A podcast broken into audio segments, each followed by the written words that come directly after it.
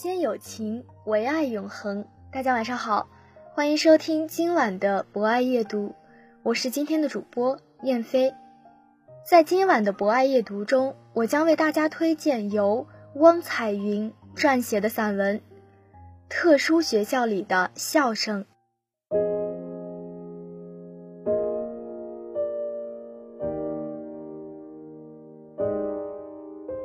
感恩的心，感谢有你。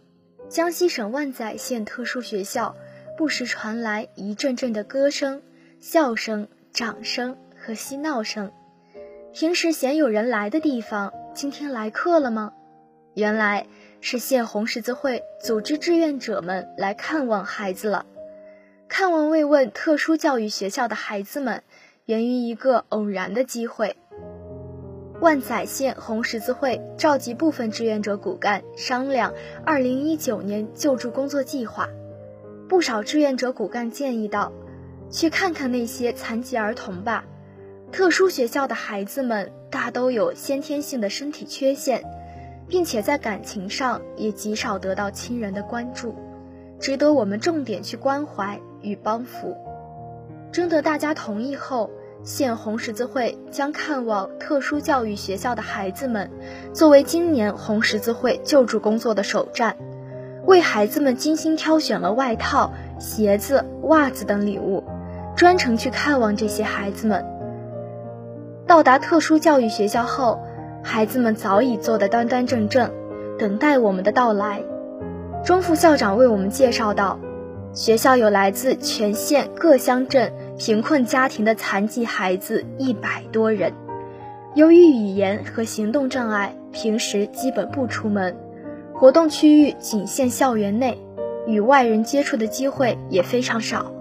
他们的父母亲人大多生活窘困，迫于生计压力，有的在外打工，有的在家务农，无暇顾及这些可怜的孩子。我们把带来的礼物分发到每一个孩子手中。许多孩子发出咿咿呀呀的声音，老师说，他们高兴的时候就会通过这种方式来表达出来。志愿者们心里有些沉重，一种莫名的忧伤情绪在心里一直挥散不去。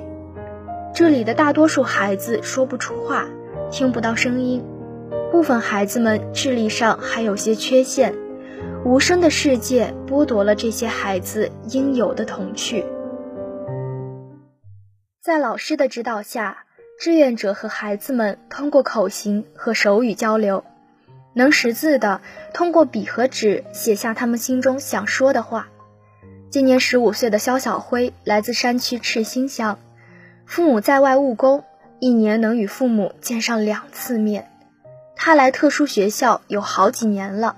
据老师介绍，他是一个懂事内向的孩子，对那些比他小的同学很是照顾，也能识写一些字。志愿者在与他交流时问他：“多久没见父母了？想他们吗？”他写下：“七个多月了。”随即神情便暗淡下来，眼睛望向窗外发呆，令人十分心疼。志愿者通过老师比划手语告诉小辉道：“我们是红十字会的志愿者，以后会经常来看望你们的。你可以把我们当做你的亲人。”小辉咧开嘴笑了，用力点点头。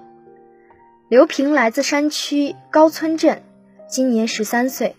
他倔强而坚定的眼神中透露出来自成人才有的那种忧伤。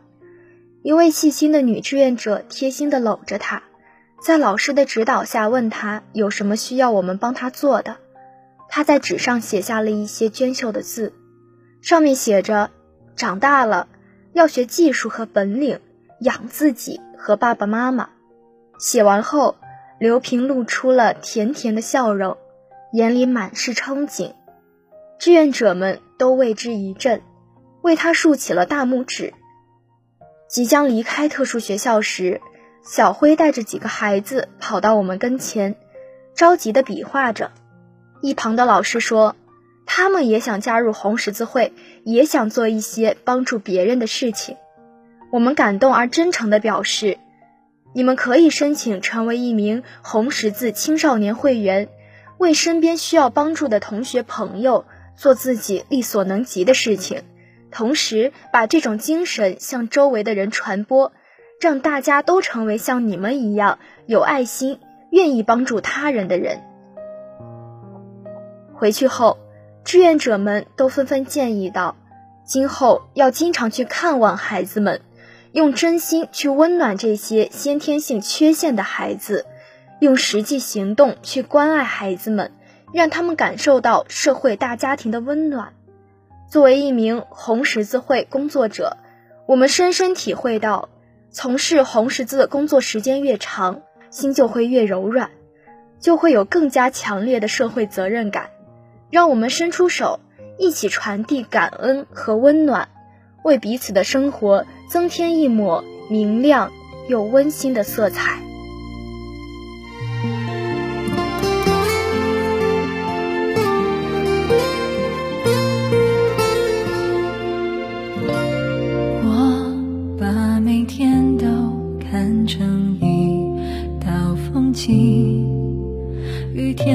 是晴天。都值得纪念的美丽。我把每天都当成一个节气，感动和悲喜，回忆的痕迹都用心聆听。我不去相信上天注定，梦想握在手里，相信只要努力，会有。奇迹，爱可以操纵天气。当狂风暴雨遮